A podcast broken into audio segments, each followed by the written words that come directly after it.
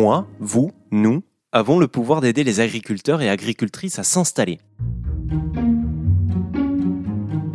C'est en tout cas ce que permet FEV, Fermes en Vie, une foncière agricole, citoyenne et solidaire.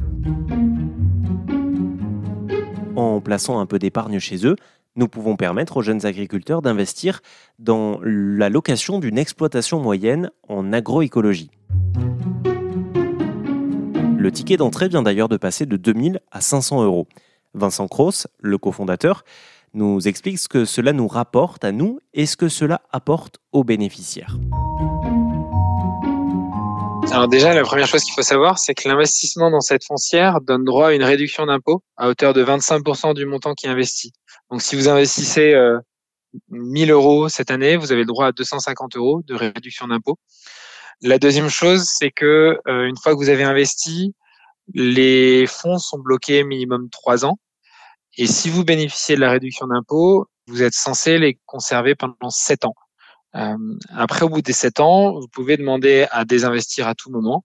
Sauf que le, désinvestissement ne se fait pas en un jour.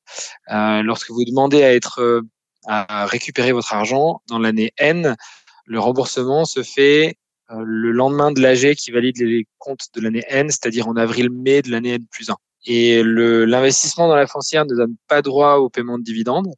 En revanche, euh, c'est la part qui va être évaluée chaque année sur la base des loyers qui sont payés par les agriculteurs et de l'évolution du prix du foncier.